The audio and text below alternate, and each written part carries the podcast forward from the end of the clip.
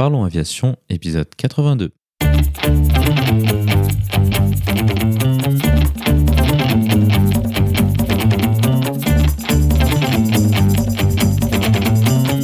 Parlons Aviation, le podcast qui parle de tout ce qui vole.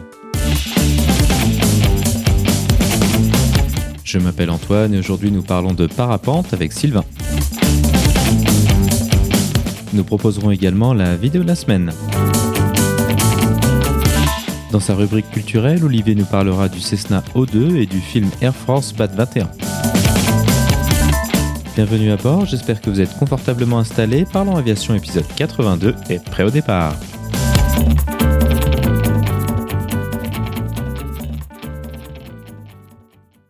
Bonjour et bienvenue dans le 82e épisode de ce podcast.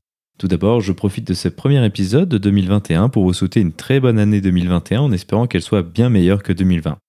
Cette semaine, nous allons parler d'un style de vol dont nous n'avons pas encore parlé sur le podcast, le parapente. Pour en parler avec nous, notre invité de la semaine est Sylvain. Sylvain est un professionnel de l'aviation dont le profil est pour le moins varié. Il a débuté dans l'aviation avec le parachutisme militaire avant de se diversifier dans le civil. Il est moniteur de parapente mais aussi de paramoteur, d'ULM et d'hélicoptère. Dans un premier temps, il nous décrira le mode de fonctionnement d'une formation initiale de parapente.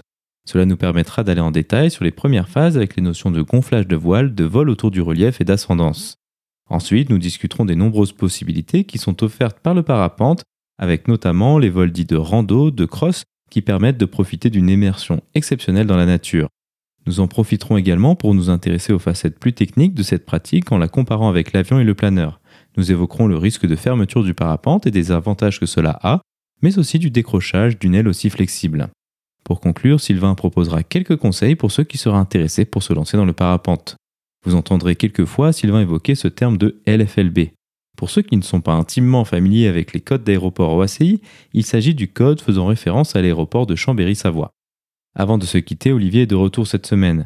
Il nous proposera une rubrique culturelle sur le Cessna O2, mieux connu sous sa variante civile, le Cessna 337 Skymaster, ainsi que le film Air Force Bat 21 où il apparaît.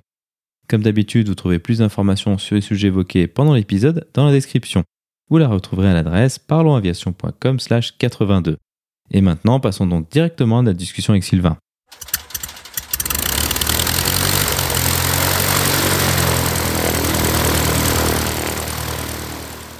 Bonjour Sylvain et bienvenue sur Parlons Aviation. Peux-tu nous décrire ton parcours aéronautique? Alors bonjour Antoine et puis euh, très très content d'être avec toi déjà, je commence par ça.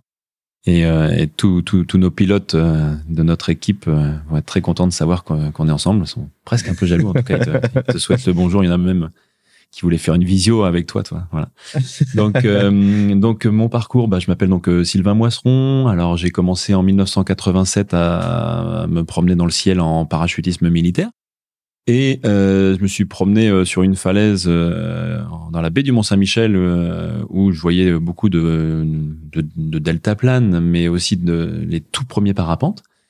Et j'ai attrapé le parapente d'une personne qui passait là, je l'ai essayé et je suis descendu de la falaise comme ça. Ça s'est bien passé, étonnamment, voilà, sans, sans, sans, sans, rien comme ça. À l'époque, même pas de casque, rien. Et puis au fur et à mesure, je c'était un petit peu chaud parce que je ne savais pas voler. Je faisais du parachutisme euh, tout simple militaire, des coupoles.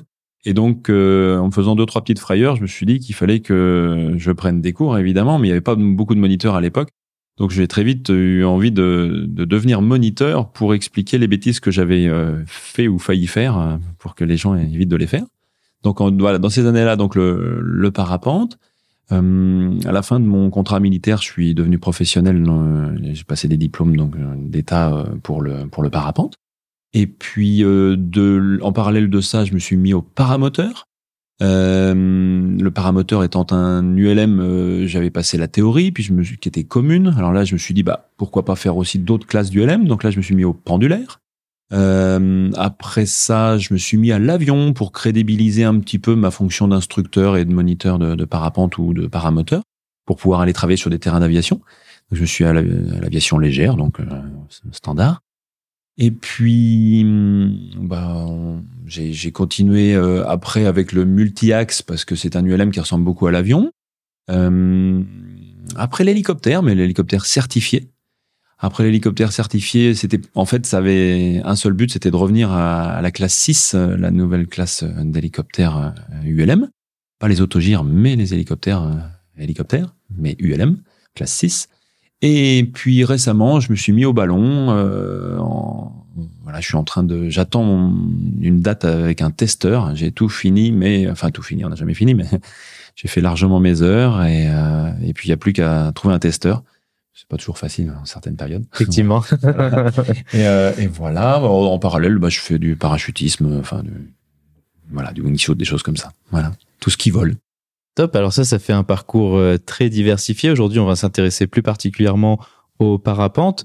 Peut-être on peut commencer par le début pour quelqu'un qui souhaiterait euh, débuter dans le parapente, faire son premier baptême et se diriger vers une pratique plus approfondie en solo. Par où est-ce qu'on débute en parapente?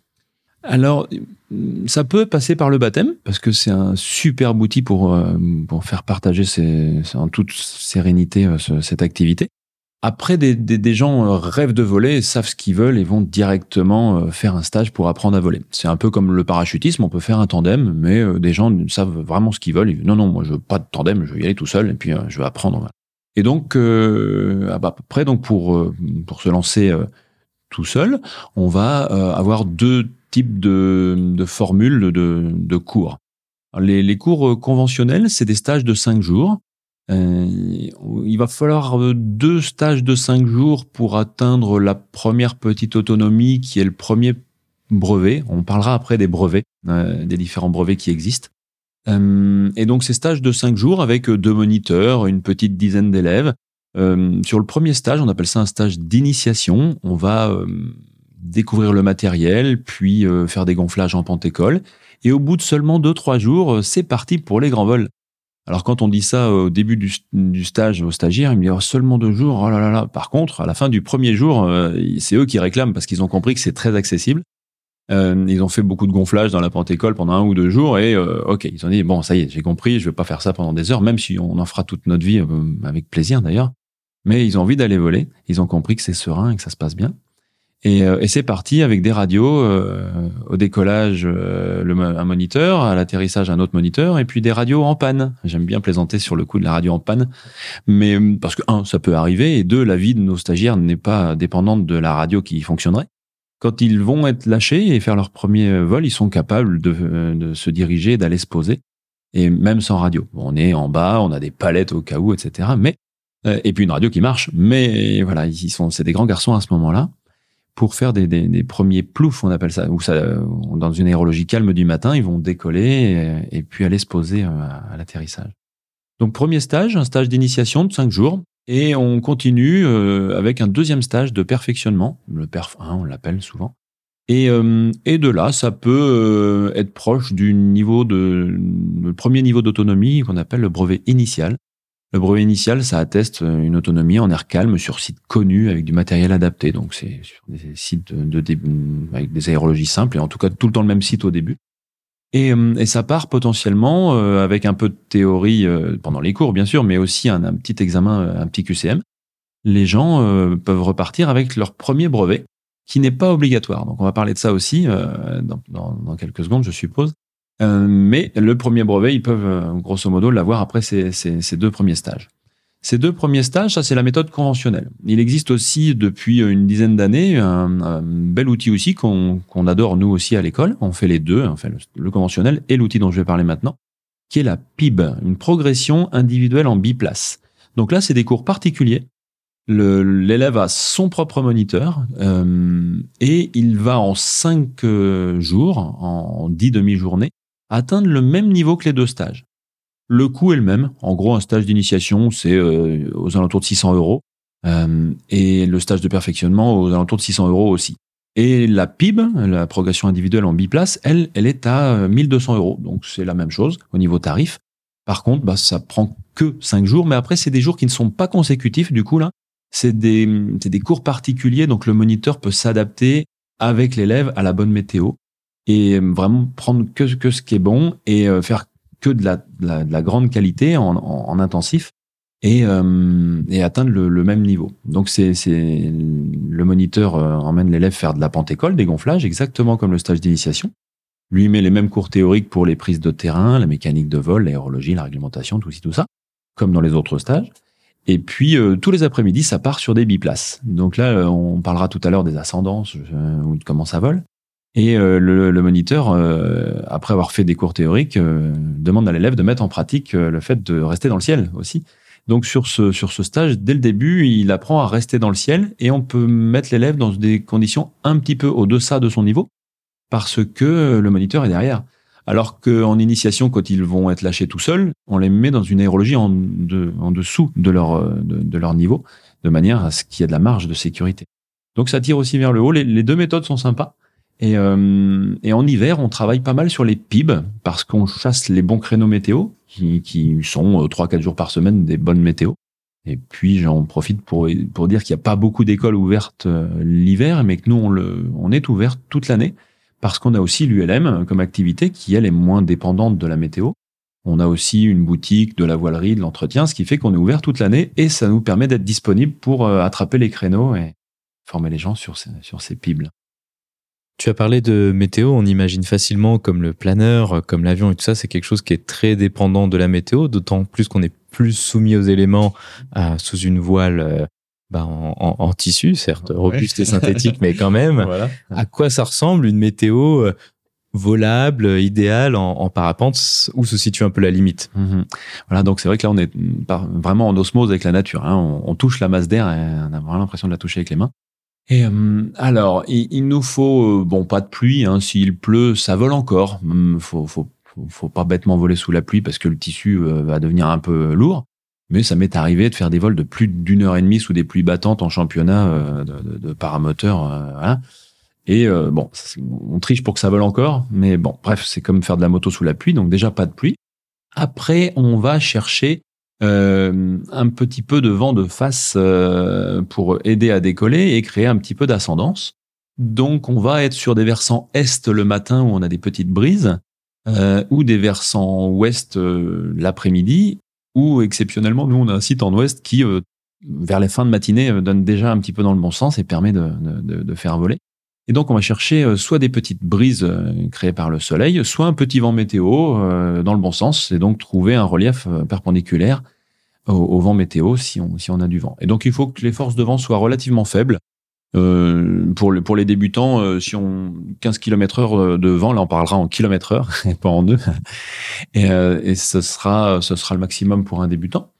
Et au fur et à mesure qu'on est expert, on peut voler avec des vents plus forts parce qu'on débrouille un petit peu mieux sur le, la phase de décollage, mais aussi parce qu'on peut prendre des voiles plus petites et donc plus chargées qui vont voler plus vite. Mais le gros maximum, ça va être des 30, 40 km heure, c'est énorme. Voilà. Pour le parapente, ça commence à être très, très fort. La chose euh, dont tu as déjà parlé qui corrèle un peu avec la météo, c'est la sélection du site. Alors on imagine que c'est une pratique qui se fait surtout euh, beaucoup en, montagne ou en région euh, avec un peu des, collines au moins, disons, des reliefs. comment est-ce qu'on choisit un site pour le parapente? Est-ce qu'on peut aller voler n'importe où comme ça? Ou est-ce que c'est peut-être pas tout à fait aussi simple Alors maintenant, on a quand même hum, notre fédération délégataire, la FFVL, a insuffler euh, une manière de, faire qui est, assez géniale en France. C'est un peu comme le. On parlera tout à l'heure de la réglementation sur les brevets dont on a un tout petit peu commencé à parler tout à l'heure. Euh, on a une, liberté auquel on s'accroche et euh, on fait que tous les sites de vol libre agréés sont ouverts à tous. Donc il y a un propriétaire, une mairie, un propriétaire privé qui, qui nous laisse l'usage de, son décollage. Alors on lui loue, et euh, nos, nos, comités, nos ligues nous aident à payer éventuellement, euh, aident à payer le, ces, locations qu'on paye souvent via des clubs. Et puis euh, des bénévoles bah, entretiennent un petit peu ces, ces terrains et euh, le laissent ouvert à tous les autres pratiquants, ce qui permet à ces bénévoles d'un club local d'aller sur d'autres sites, d'être les bienvenus sur d'autres sites. Même en tant que professionnel, on va partout et on est content de laisser à disposition des autres professionnels nos sites qu'on entretient et inversement ça se passe aussi comme ça beaucoup dans l'ULM où on peut euh, vagabonder d'un terrain à l'autre et, avoir euh, de l'assistance pour de l'essence, par exemple. mais là, il n'y a pas besoin d'essence. Mais donc, on a des sites qui sont euh, régis comme ça. Et après, euh, ça nous arrive de décoller de d'endroits en montagne, en rando. officiellement, il faudrait avoir que le maire soit avisé du lieu de décollage et, du lieu d'atterrissage. Après, les fédérations ont envoyé des petits mots à, tous les maires de communes pour les, leur indiquer que leur licencié pourrait être amené à décoller. Donc bon, mais donc on fait souvent des vols rando. Après, quand, sur les vols rando, on fait attention d'être bien respectueux de l'endroit où on va poser, si c'est pas un terrain officiel. Pareil pour les décollages. Hein, si c'est des endroits euh, parqués avec des bêtes, de bien faire attention euh, de refermer les, les, parcs euh, et puis de pas forcément décoller s'il y a des animaux pour pas leur faire peur. Et puis pour le terrain d'atterrissage, qui est pas de culture, voilà, ça fait partie de notre culture justement de faire attention à tout ça, parce qu'on est nombreux. Et, et bon, quand on est sur des endroits comme Annecy où il y a beaucoup beaucoup de parapentes, ça a vite fait d'être trop tendu si on respecte pas toutes ces règles qu'on s'auto euh, qu'on s'auto-discipline à avoir. Pareil pour les réglementations. Je pense qu'on parlera un peu de réglementation. Il y a la réglementation, mais nous on s'auto-discipline des fois plus encore pour que pour, que ça dure. On a fait euh, avec Aude dans le podcast quelques épisodes sur le planeur où on a parlé de de vol de pente, de vol de thermique. On imagine, enfin on peut en tout cas imaginer que ça s'applique également au parapente. Est-ce que vous cheminez de la même manière qu'un planeur? Est-ce que ça fonctionne finalement relativement pareil? Oui, oui. Maintenant, non seulement on, reste dans le ciel, hein, première étape. Euh, enfin, la première étape, c'était déjà de descendre du ciel, euh, enfin de la, montagne, et puis après de rester dans le ciel, et après de, de, longer le relief, euh, de, de, puis après de passer d'une montagne à l'autre, et maintenant on passe d'une chaîne de montagne à l'autre. C'est vraiment. alors le planeur va faire encore plus, encore plus loin. Euh, mais on n'a plus la frustration d'avoir envie de faire du planeur, même si le planeur est grandiose, euh, il pourrait faire des choses qu'on ne fait pas, comme le vol d'onde, etc.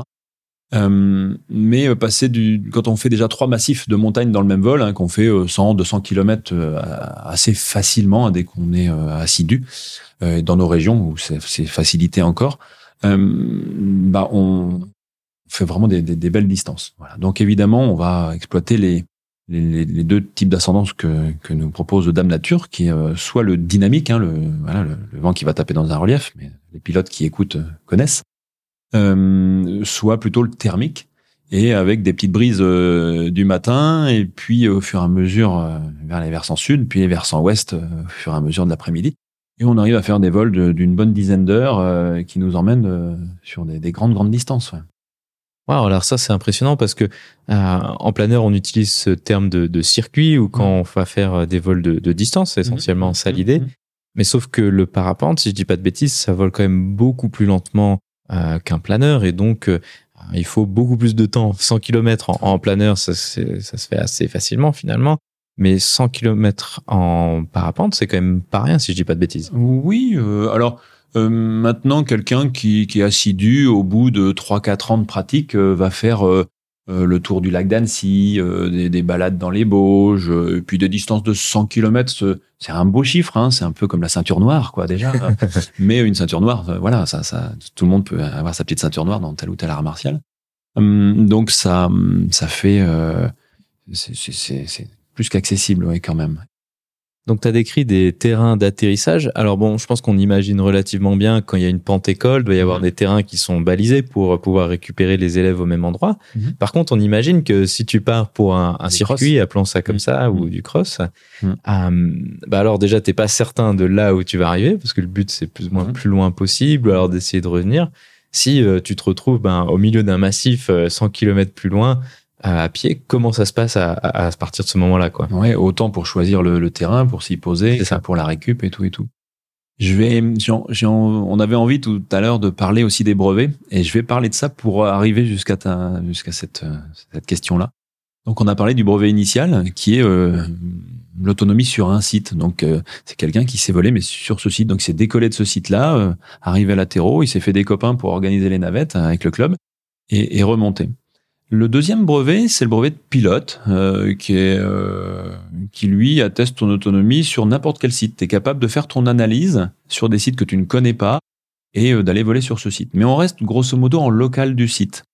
Donc le, premier brevet, il descend de la montagne, le deuxième, il se balade dans le ciel le long d'un relief, n'importe lequel en France, quand il a fait son analyse.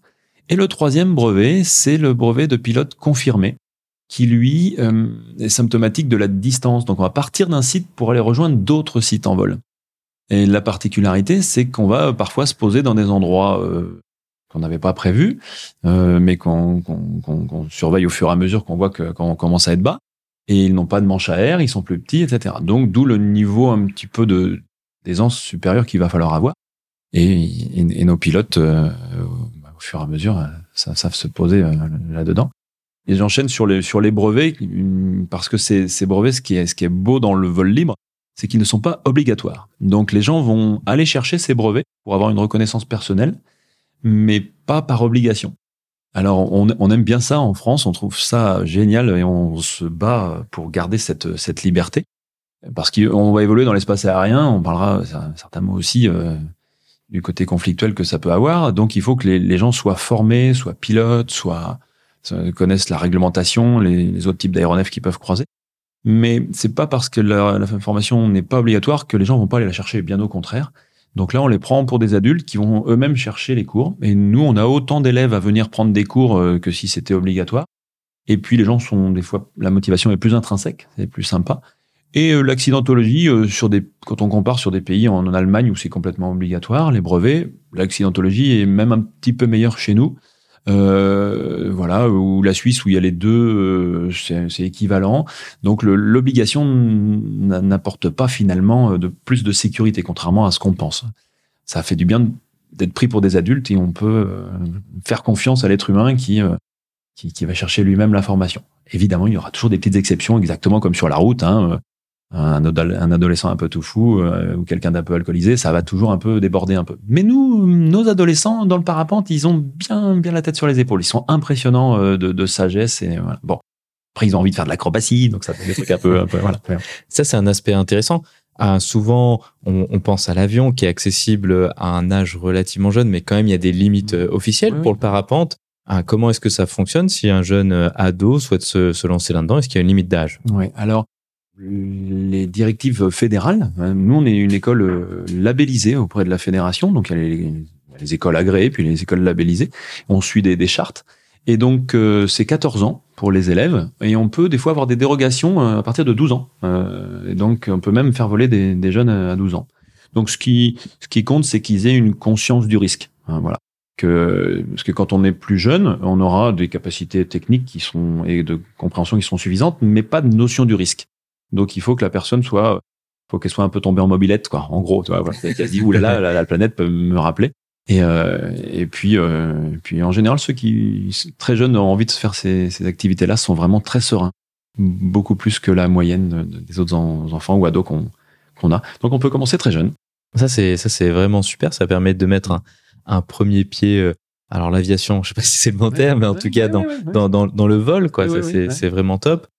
Tu as mentionné le, la sélection d'un site de, de décollage. Mhm. Alors, on imagine bien qu'il va y avoir des, des, des, endroits un peu compliqués en montagne, en fonction de l'altitude, euh, du relief, euh, euh, peut-être de la végétation. Si, quels sont les critères qui vont faire qu'on va choisir un site plutôt qu'un autre et qu'un site va être plus facile qu'un autre? Alors, on a beaucoup de gens qui font de la, des vols rando aussi, et quand ils font des vols rando, bah, ils, ils disent bon, c'est juste pour redescendre de la montagne. Alors que quand on part d'un site qui n'est pas un site fréquenté habituel, bah, il faut avoir une très bonne lecture aérologique euh, entre le choix du moment euh, dans la journée, le choix de la météo. Donc, être un petit peu plus expert en, météo et en aérologie pour bien comprendre où ça se passe, euh, où, tous ces flux vont passer.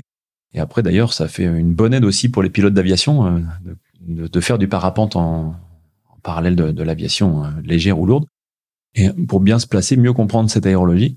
Et, et ouais, donc on va, va choisir nos, endroits avec euh, en, essayant de visualiser euh, cette masse d'air. Euh, bon, Saint-Exupéry disait, je crois, que si on pouvait visualiser la masse d'air, on n'oserait pas voler.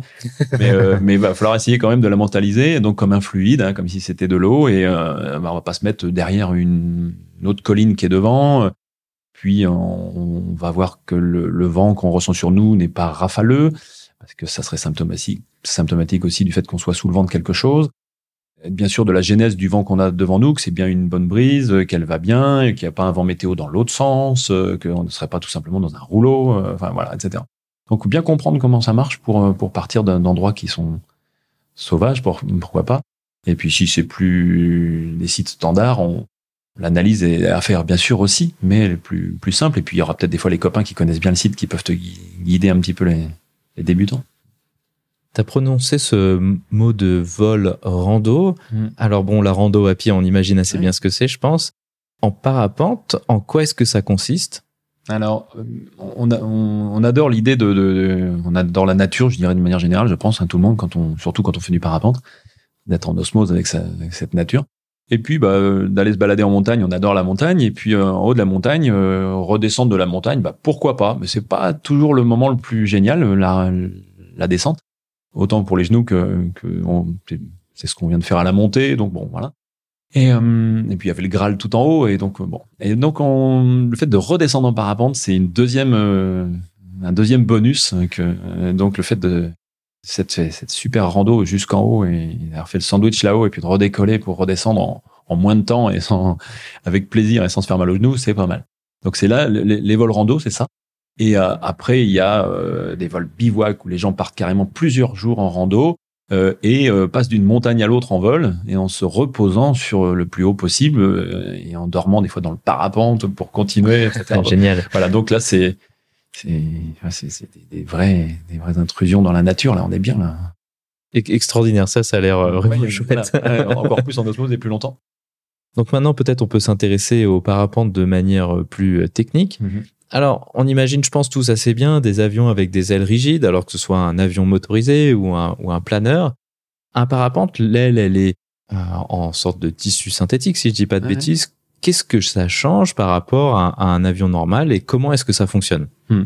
Je vais je vais te répondre comme si tu avais été le, le, deltiste qui n'ose pas, euh, donc quelqu'un qui fait deltaplane, hein, quelqu'un qui n'ose pas faire du parapente parce qu'il dit oh là là mais c'est mou, euh, oh là là ça risque de fermer hein, les fermetures, c'est quand le, le bord d'attaque se replie. Et, euh, et moi je suis venu du, enfin j'ai fait du delta aussi, hein, j'en ai même pas parlé tout à l'heure mais voilà. Et, euh, et donc je lui explique que que le delta, ok, c'est rigide, il a monté son, son aile bien rigide avant de partir et puis il va partir avec quelque chose de rigide. Mais quand on est tout rigide, eh bien on subit l'aérologie et quand ça te bouge le bout d'aile gauche, bah ça incline pas mal à gauche. Hein. Et puis tu te bats avec tout ça et tu, voilà, tu es content que ton aile soit pas cassée, pliée, mais en attendant, tu te fais secouer. Bon. Et euh, le jour où c'est ultra fort, euh, on passe derrière la turbulence de sillage euh, avec un Cessna derrière un triple 7, et si on n'a pas attendu, on va se retrouver sur le dos, sur une aérologie forte de d'après-midi de, montagne ou un mauvais placement. En delta, ça peut être très très violent et des fois même passer sur le dos, pourquoi pas. Euh, je prends un extrême, hein, c'est quand même pas fréquent, mais euh, pour donner une image, le parapente, au moment où ça va être très très violent, lui, il va faire fusible. Il va se replier, mais le pilote va rester dessous. Et le parapente va avoir une moitié fermée, et donc le pilote va se retrouver avec juste un demi-parapente qui est largement assez grand pour voler. À lui de gérer la direction euh, du parapente, qui est toujours très très accessible. Et, donc, on peut démystifier cette fermeture. C'est oh là là, le parapente est tout fermé. Ben non, au contraire, il, absorbe le choc. Donc, quand c'est latéral, il fait une fermeture asymétrique et qui ne gêne pas au vol. Hein, euh, le parapente, s'il reste fermé, il est moins performant, mais il se réouvre tout seul s'il est débutant.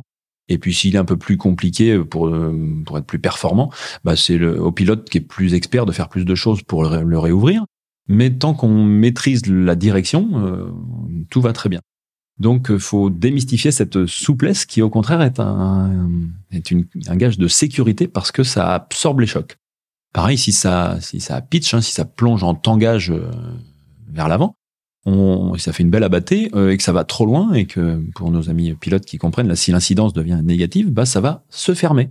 Euh, et c'est tout. Le pilote va rester dessous, ça va faire plaf, et puis ça va descendre d'un ou deux mètres, et plaf, ça va se rouvrir, et puis c'est tout. On n'a pas euh, été trop loin, alors que si le parapente avait été très très rigide, je prends le cas du deltaplane, et qu'on va trop loin, ça fait un tumbling. Et le tumbling, le premier tour en delta, il est impressionnant et rigolo, avec des guillemets. Mais le deuxième, il prend de la vitesse et du facteur de charge, et le troisième, on casse le deltaplane. Parce qu'on n'arrive pas à l'arrêter facilement. Euh, le parapente, il n'aura pas fait stumbling parce qu'il aura fermé euh, avant. Donc c'est des protections. Cette souplesse, euh, c'est plutôt comme dans les arts martiaux. Si on est souple, hein, le, roseau ne, ne rompt pas parce qu'il est souple. Hein, voilà. On va positiver cette souplesse du parapente. En plus du fait qu'il est ultra léger à trimballer, ultra simple à ouvrir. En deux minutes, on, c'est l'attente deux secondes du, du, du parapente, quoi, du vol libre. Et hop, on ouvre, on ouvre notre notre parapente et on va voler pourquoi pas faire de la rando, le remettre dans le sac, faire du stop, etc. C'est aussi, on parlait de, du vol rando et de poser un peu euh, à des endroits euh, originaux. Euh, c'est quand même une des grosses qualités du parapente, c'est qu'on le remet dans le petit sac, on lève le pouce, et puis les gens en plus dans le coin ont l'habitude de voir que c'est un parapentiste et pas quelqu'un qui, qui fait de la rando, même s'ils peuvent s'arrêter aussi pour le stop pour des randonneurs, mais les gens prennent moins en stop des randonneurs. Alors que le- les gens du coin reconnaissent que c'est un petit parapentiste et hop, ils le remontent en haut de la montagne, voilà, sa voiture. Et. Donc c'est c'est sympa de ce point de vue-là, ce petit aéronef tout léger, tout pliable. Ah, ça c'est euh, vraiment super chouette, effectivement. À l'intérieur d'une voile, à quoi ça ressemble? Parce qu'on voit, on voit bien, ça va être un peu vulgaire, mais une sorte de boudin euh, qui est gonflé euh, par le, le vent relatif. Mhm. À quoi ça ressemble à l'intérieur et de quoi est faite cette structure en tissu? Donc l'idée, c'était euh, d'avoir un, un- matelas d'air avec une forme euh, la plus proche possible d'un profil euh, d'un AK qui vole, quoi, hein, d'un profil d'aile d'avion. Donc euh, le fait d'avoir ces, sacs cousus les uns à côté des autres, on a pu leur donner des formes qui déjà faisaient qu'une fois gonflé, il était avec une petite pression interne par notre poids qui, nous tirait vers le bas et vers l'avant. On s'est retrouvé à avoir des formes qui volaient, donc avec des écoulements aérodynamiques que, les pilotes qui écoutent connaissent. Et, et après, euh, nos, nos tissus, euh, au tout début, on est venu du parachutisme. On avait des parachutes qui étaient euh, des tissus perméables à l'air, qu'on appelle poreux, pour absorber les chocs à l'ouverture. Et puis, on avait des suspentes qui étaient euh, très, euh, très dynamiques euh, pour absorber les chocs à l'ouverture. Et puis, on, on jouait avec ça dans des pentes pour inventer le parapente. Et puis, on s'est dit, mais on n'a pas besoin que ce soit aussi euh, mou, aussi dynamique pour les suspentes et aussi poreux pour le tissu, puisque maintenant on part d'une pente et puis euh, ça marchera d'autant mieux si c'est imperméable à l'air. Donc on a commencé à mettre des tissus beaucoup plus imperméables à l'air, des suspentes beaucoup plus statiques dimensionnellement parlant, avec du euh, de l'aramide, donc des Kevlar pour, ou des, des Dynéma, euh, des polyéthylènes, qui voilà, ils sont plus statiques au niveau des dimensions. Et on s'est retrouvé à avoir euh, après des, formes plus allongées. On a pu allonger un peu l'aile pour se rapprocher du planeur qui est plus performant quand il est plus allongé. Et on les a rigidifiés euh, à l'intérieur avec des cloisons qui sont ajourées pour que l'air circule à l'intérieur en cas de fermeture. Donc la pression interne qui reste sur la demi-aile euh, ouverte bah, regonfle par l'intérieur le parapente. On n'a pas besoin de réouvrir le parapente. Il va se regonfler euh, par l'intérieur. Et puis on a des cloisons euh, en diagonale aussi pour euh, pour euh, limiter le nombre de suspentes en dessous. Parce que toutes les suspentes qu'on met dessous, bah, c'est des ficelles qui font de la traînée, un frein aérodynamique qui nous empêche d'être performants et de d'aller vite ou d'être encore performant quand on vole vite. Donc on a enlevé beaucoup les suspentes euh, grâce à des cloisons en diagonale et puis bah, grâce à la rigidité, à la solidité des suspentes euh, actuelles. Donc ça nous a permis euh, d'avoir les, mêmes taux de chute mais de voler plus vite et donc euh, d'être plus planant, d'avoir des meilleures finesses. Et, euh, puis on a aussi des, joncs sur les bords d'attaque pour que ça écope mieux au gonflage. On a des, des bandes de tissu dans le sens de l'envergure pour, euh, tenir un peu la, voile dans, différents axes. Des formes euh, adaptées aussi, euh, le lobe, pour la stabilité dans différents axes. Une situation critique qu'on connaît très bien, je pense, en avion et en planeur, c'est ce qu'on appelle le, le décrochage. Toi, tu as parlé pas mal de fermeture de Oui. voile. Mhm. Est-ce que c'est la même chose? Est-ce que c'est lié? Alors non, la fermeture, hein, c'est vers l'avant. Hein, c'est si l'avion euh, passait un tumbling, hein, il, il se retrouvait avec une incidence négative. Et donc là, le, le parapente se replie et referme. Par contre, donc le, le parapente, comme euh, tout aéronef, il a besoin d'avancer pour voler. Et euh, si on le ralentit trop, il va décrocher. Alors, euh, si on fait juste l'amorce de décrochage, ça va ressembler au décrochage d'un avion. Et si on, donc nous, on a des freins, des commandes dans les mains, et si on tire ces, freins, ça euh, tire le bord de fuite vers le, vers le bas, et ça fait de la traînée, et puis euh, ça augmente notre incidence, et puis ça va finir par décrocher. Et si au, à l'amorce de décrochage, on relève les mains, ça ressemble au décrochage d'un avion. Par contre, si on maintient les mains en bas et pendant le décrochage, là, le décrochage va être beaucoup plus viril que dans tous les autres aéronefs, parce qu'on va détruire la structure complète de, de, l'aéronef. Donc là, on se retrouve avec un bout de chiffon mou euh, complet au-dessus de la tête, euh, et on passe de, notre vitesse de décrochage à, carrément à 0 km heure. Euh, donc euh, le parapente décroche aux alentours de 20 km heure, mais on a encore une énergie cinétique euh, de déplacement vers l'avant à 20 km heure, et si on commence à le détruire complètement, le chiffon s'arrête totalement, et le pilote, lui, qui a encore son énergie, continue d'avancer, et on se retrouve avec le parapente loin derrière, et, après il rebascule un peu devant, derrière, etc. Tant qu'on le verrouille décroché euh, et qu'on joue volontairement à avoir ce, ce chiffon complètement détruit au-dessus de la tête, bah, on finit par se stabiliser dessous, avec le chiffon complètement fouillis au-dessus, mais on se retrouve déjà dessous, c'est pas mal, et on reste dessous, et après on reconstruit le, le parapente euh, en relevant juste ce qu'il faut les mains pour qu'il ressemble à une forme de parapente, doucement, et après, on relève à nouveau les mains complètement pour lui dire, euh, allez, marche avant, on revole vers l'avant plutôt que l'arrière, une vrille euh, ou, ou, des marches arrière ou des choses comme ça. On, on, travaille ça aussi. Au fur et à mesure de, de l'aisance des pilotes, on leur propose des, des stages CIV, de simulation d'incidents de vol, pour démystifier tout ça. On a parlé de la fermeture qui est importante de, de la démystifier. Et ben pareil pour le décrochage, hein, c'est découvrir quand il apparaît et, et si euh, on, s'est bêtement trop accroché aux commandes et qu'on a été dans un vrai gros décrochage, comment recouvrer le domaine de vol euh, Voilà, parce que là, faut l'aider un petit peu dans ces cas-là. Enfin, si on relève les mains complètement bêtement, euh, simplement sur une voile de débutant, elle reprendra le vol. On a parlé de beaucoup de qualités du parapente. Une des grandes qualités du parapente, c'est d'être autostable.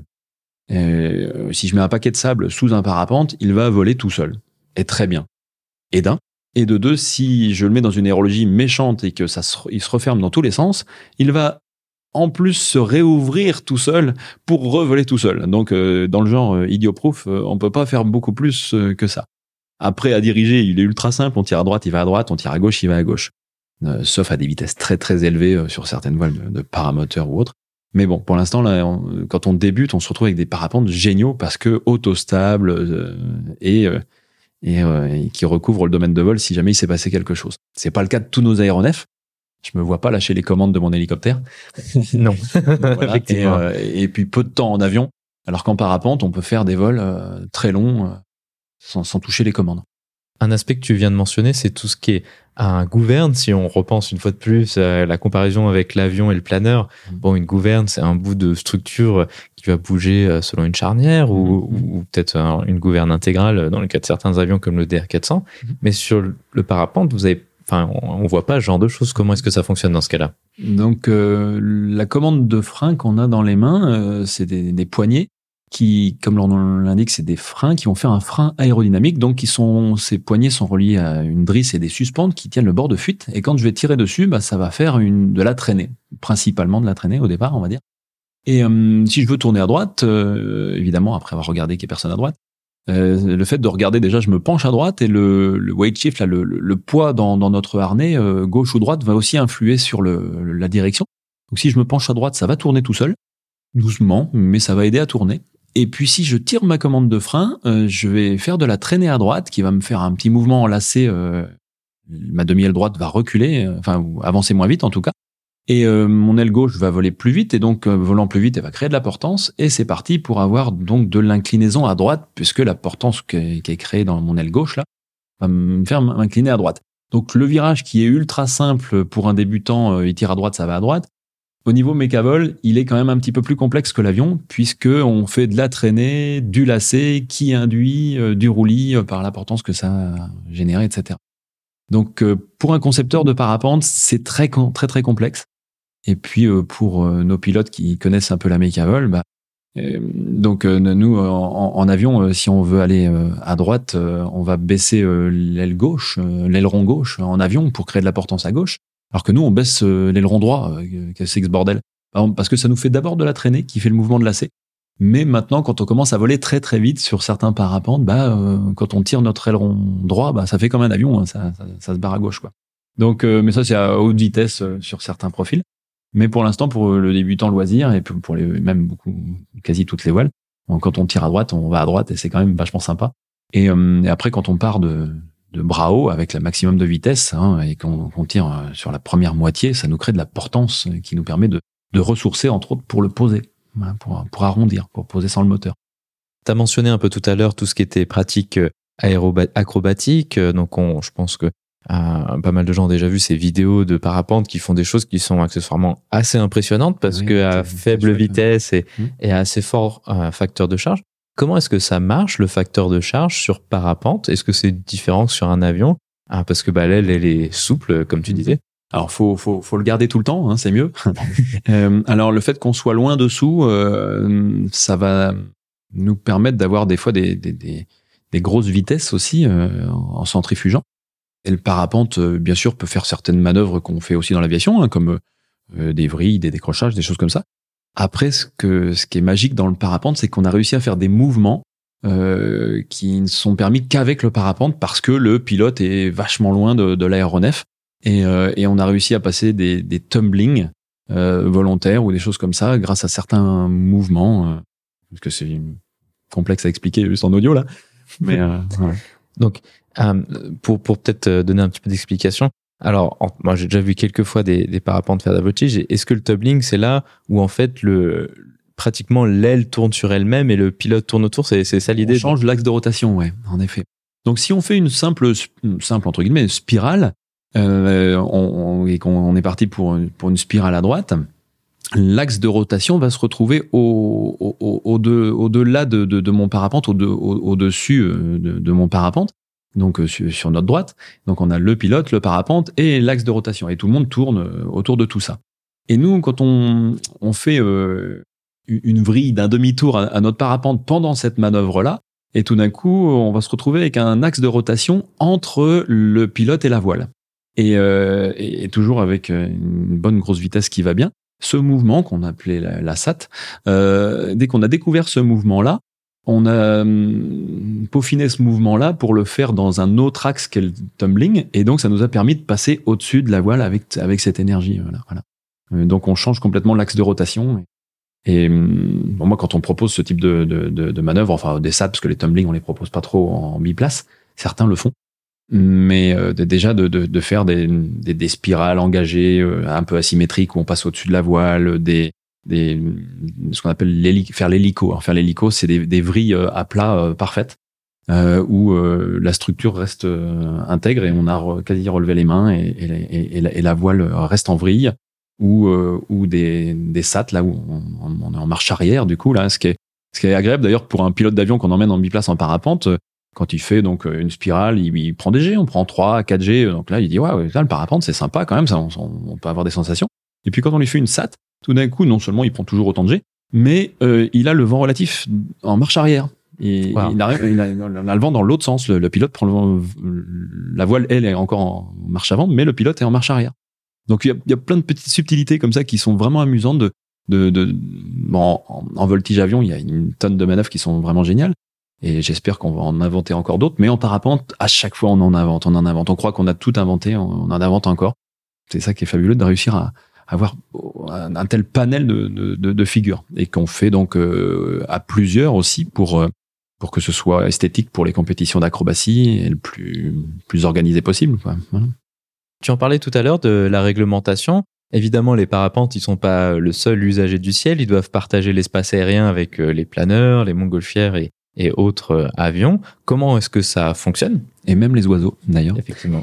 Parce qu'on en parlera aussi peut-être. Euh, donc, euh, ce qui est chouette, c'est que le parapente a évolué techniquement en même temps que les pilotes. C'est-à-dire que au départ, c'était un simple parachute qui descendait de la montagne, donc même si euh, les pilotes s'intéressaient pas trop à la réglementation, ça n'avait pas trop d'incidence parce que ça rasait la montagne jusqu'en bas. Et au fur et à mesure que ça a volé, les, les pilotes dessous sont vraiment devenus des pilotes dans le sens réglementaire et se sont intéressés à la réglementation, toujours en autodiscipline euh, et avec des brevets qui certifient leurs compétences, mais euh, qui ne sont pas obligatoires, hein, dont on parlait tout à l'heure.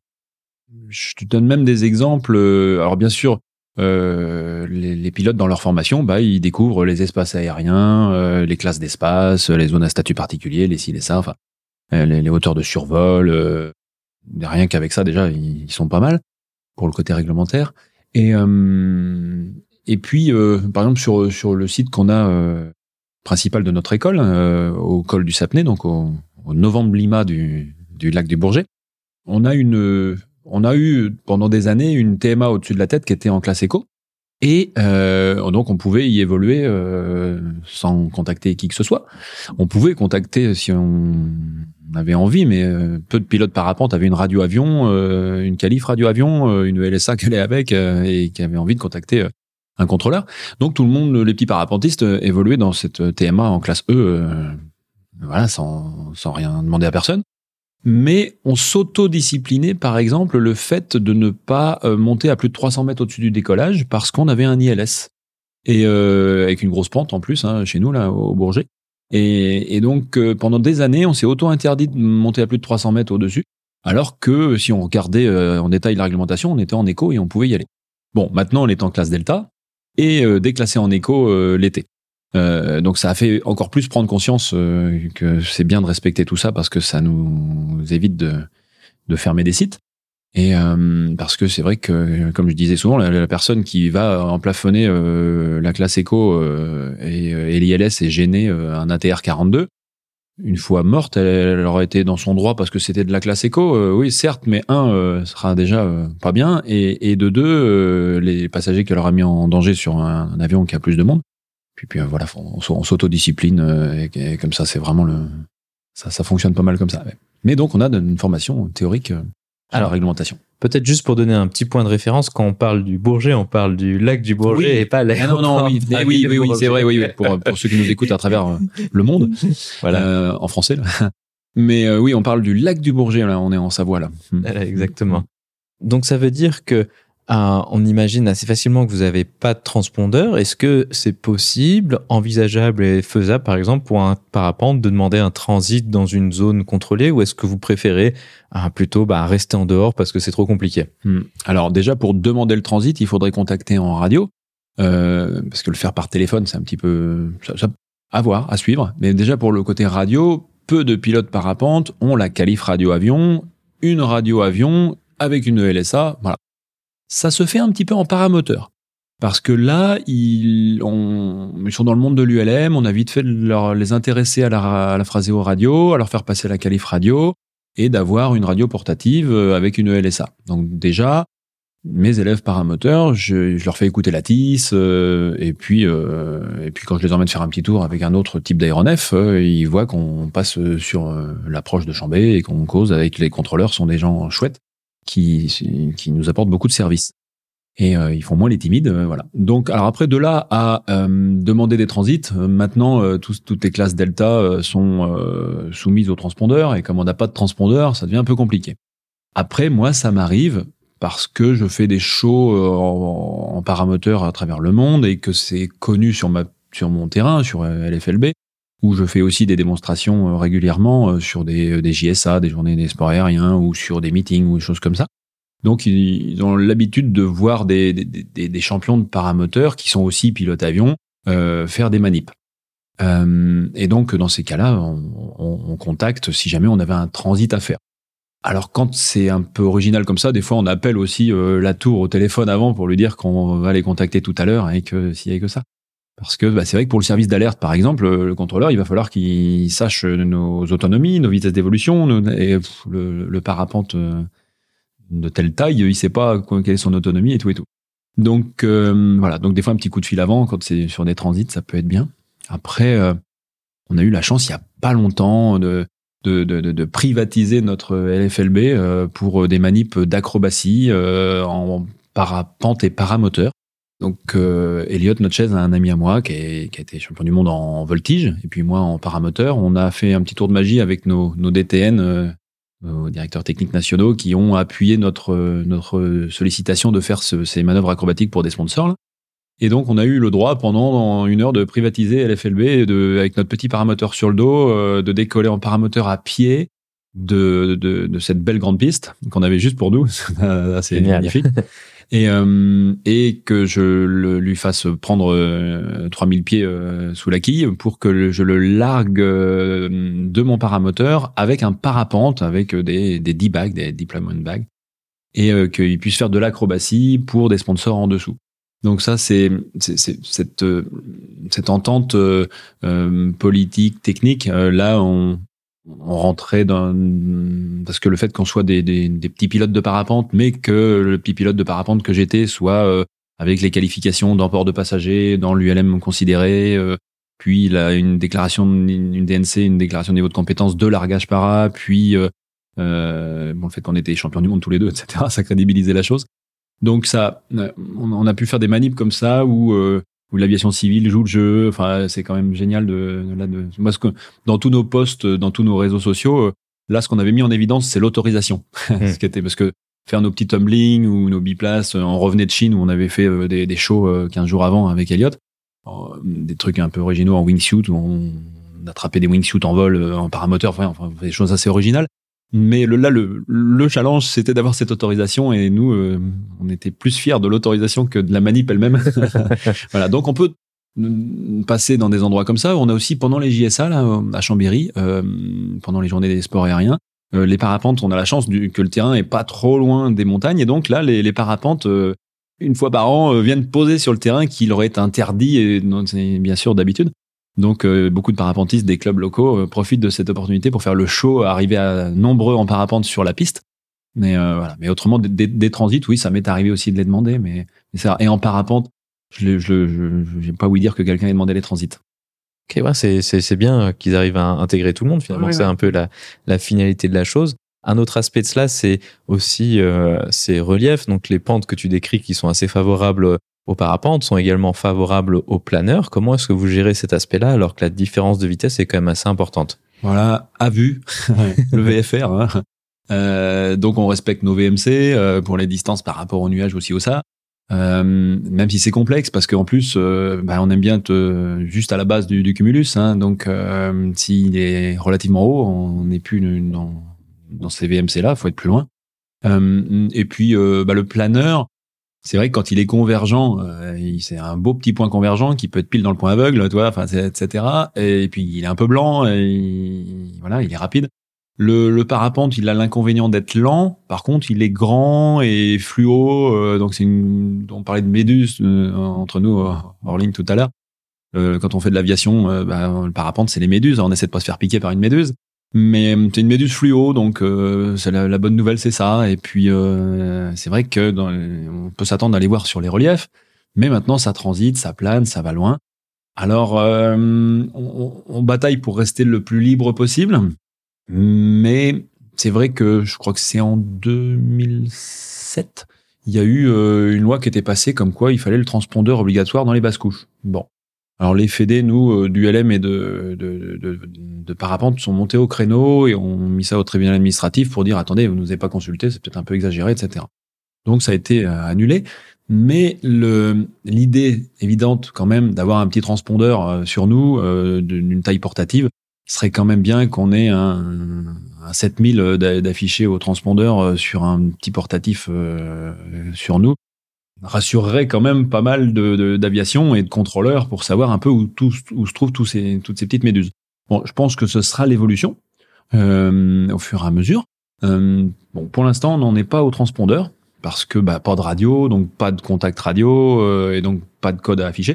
Mais je pense que, enfin, mon- idée, voilà, c'est autant les, on arrive à, tenir sur nos brevets qui soient pas obligatoires parce que les gens vont les chercher.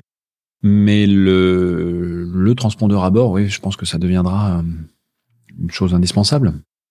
Ok, très bien. Dirigeons-nous vers la conclusion.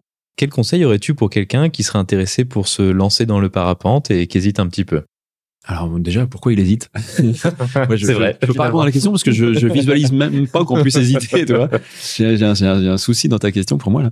Euh, alors ça dépend de de- de- d'où est la genèse de cette hésitation. Alors nous, ce qu'on veut, c'est que les gens aient une motivation intrinsèque déjà, hein, parce qu'il faut qu'ils aient envie de voler eux. Et, euh, et s'il a un doute sur telle ou telle euh, chose, hein, quand- toi tu parlais de la fermeture tout à l'heure, d'autres sur la résistance des tissus, sur je sais pas, sur, sur sur ci, sur ça, eh bien on, on va lever la peur de l'inconnu par la connaissance, tout simplement. Donc nos pilotes qui se disent oh là là mais les petites suspentes là est-ce que c'est assez solide? Bah je les amène euh, dans notre voilerie de réparation. Et puis euh, ils voient le vérin qui tire 350 kilos et qui arrive pas à casser certaines suspentes. Et il y en a euh, 600 mètres euh, multipliés par un, grand nombre. Donc voilà on peut vraiment mettre beaucoup de facteurs de charge plus que ne pourrait supporter le pilote avant que le parapente n'ait de rupture par exemple, quelqu'un qui a peur des fermetures, on en a parlé tout à l'heure. euh, Quelqu'un qui a peur de l'aérologie, bah, on va voler en aérologie calme. On va bien euh, comprendre, faire des cours pour qu'il arrive à palper et à visualiser l'aérologie. En gros, ben, apporter de la connaissance, tout simplement, pour lever cette peur de l'inconnu. Très bien. Eh bien, ainsi se conclut donc cette discussion. Sylvain, merci beaucoup d'avoir accepté de venir sur le podcast. Voilà, merci à toi. Et puis, on va faire nos petits selfies pour, euh, pour nos pilotes euh, qui vont être contents de, de, voir le, le, micro de Parlons Aviation euh, chez nous à Parapente Hélico Service. Là. À bientôt. Merci.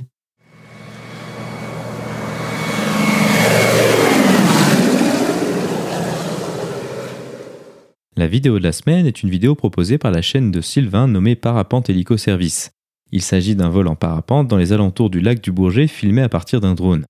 On peut y voir le magnifique paysage savoyard entre les Alpes et ce magnifique lac, ainsi que quelques évolutions possibles en parapente que nous avons évoquées lors de notre discussion. Vous trouverez le lien vers la vidéo dans la description ou en allant sur le lien parlonsaviation.com slash vidéo 82 sans accent sur le E de vidéo. Et maintenant, je passe le micro à Olivier pour sa rubrique culturelle sur le Cessna O2 et le film Air Force Bat 21. Je m'appelle Maverick. Maverick C'est pas un nom, ça, c'est un sobriquet. Tu saurais le faire voler. Tu l'as bien fait voler, toi. Correction Alpha sans résultat. Sélecteur de secours, je ne peux pas dresser. Rupture de circuit, rupture. Recherche Mirage 2000 en provenance de Farnborough, dans le 050 de votre position pour 60 nautiques, niveau 350. Ça va? Oui. Tout est vérifié. Bien sûr. Oui.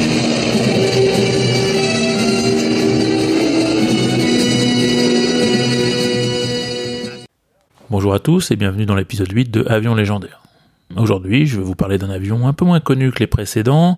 Il s'agit du Cessna O2 Skymaster et associé au film Air Force Bat 21 ou Air Force Bat 21 en français. Le Cessna O2 Skymaster est un avion bimoteur d'observation et de reconnaissance américain, développé à partir d'un avion civil, le Cessna 337. Il répondait à un appel d'offres de l'US Air Force en 1965 qui avait besoin d'un avion léger, fiable, rapide un long rayon d'action, destiné à l'observation, au marquage des cibles à l'aide de paniers roquettes au phosphore, montés sous les ailes et pouvant accessoirement fournir un appui-feu. Nous sommes bien sûr à ce moment-là en plein milieu de la guerre du Vietnam. La particularité de cet appareil est que les deux moteurs sont montés de part et d'autre de la cabine, l'un est donc propulsif et le second tractif, selon le concept dit du push and pull. De ce fait, l'empennage est donc un empennage bipoutre, à l'image d'un P-38 par exemple. Le O2 disposait donc de deux moteurs continentales de 225 chevaux, un peu plus puissants que la version civile de 210 chevaux.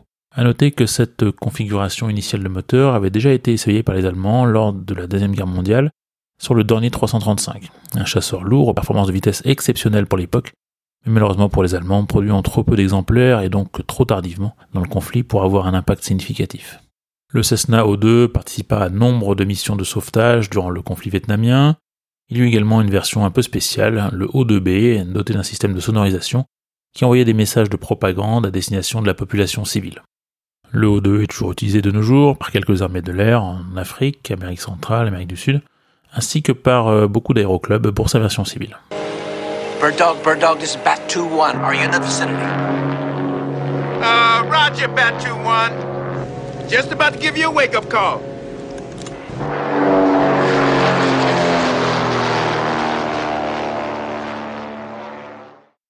Air Force Bad 21, ou plus simplement euh, Bad 21 ou Bad 21 en VO, est un film de 1988 de Peter Markle avec Gene Hackman et Danny Glover dans les rôles principaux.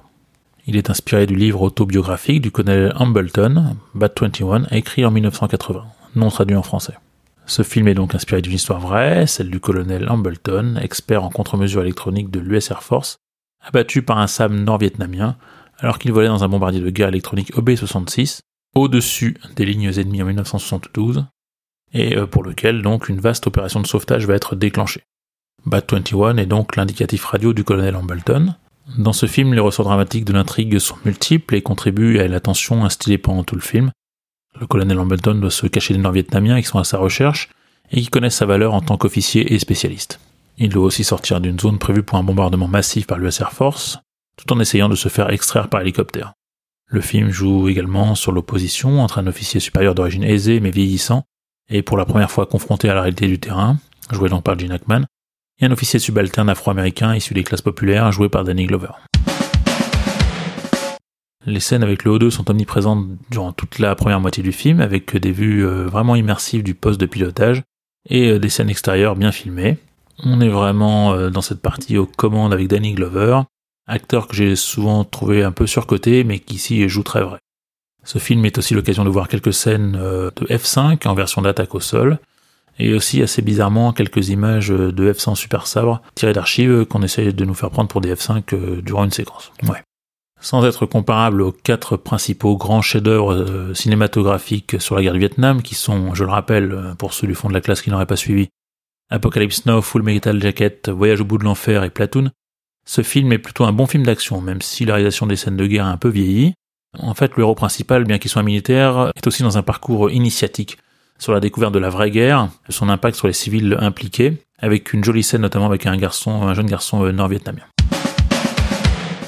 Bref, j'ai découvert ce film par hasard en préparant ce podcast, mais franchement, je le recommande pour un bon moment de cinéma malgré quelques défauts. Voilà, c'est fini pour aujourd'hui. Je vous laisse avec la musique du film signé Christopher Young.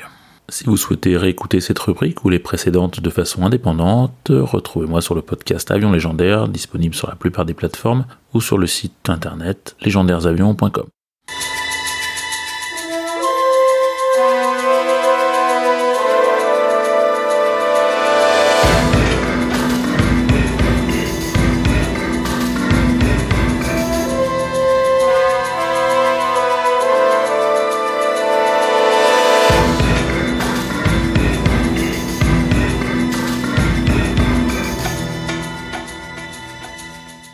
Ainsi se conclut donc le 82e épisode de ce podcast. J'espère qu'il vous a plu et je vous invite à vous abonner sur votre application de podcast favori. Également, n'hésitez pas à laisser un avis 5 étoiles sur iTunes, ce qui permettra à d'autres personnes de découvrir ce podcast. Je tiens à remercier Sylvain pour avoir accepté de venir sur le podcast pour nous parler de parapente.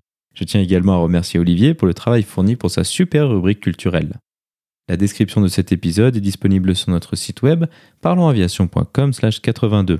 Si vous avez des questions, des remarques ou des suggestions, n'hésitez pas à nous contacter sur contact@parlonsaviation.com.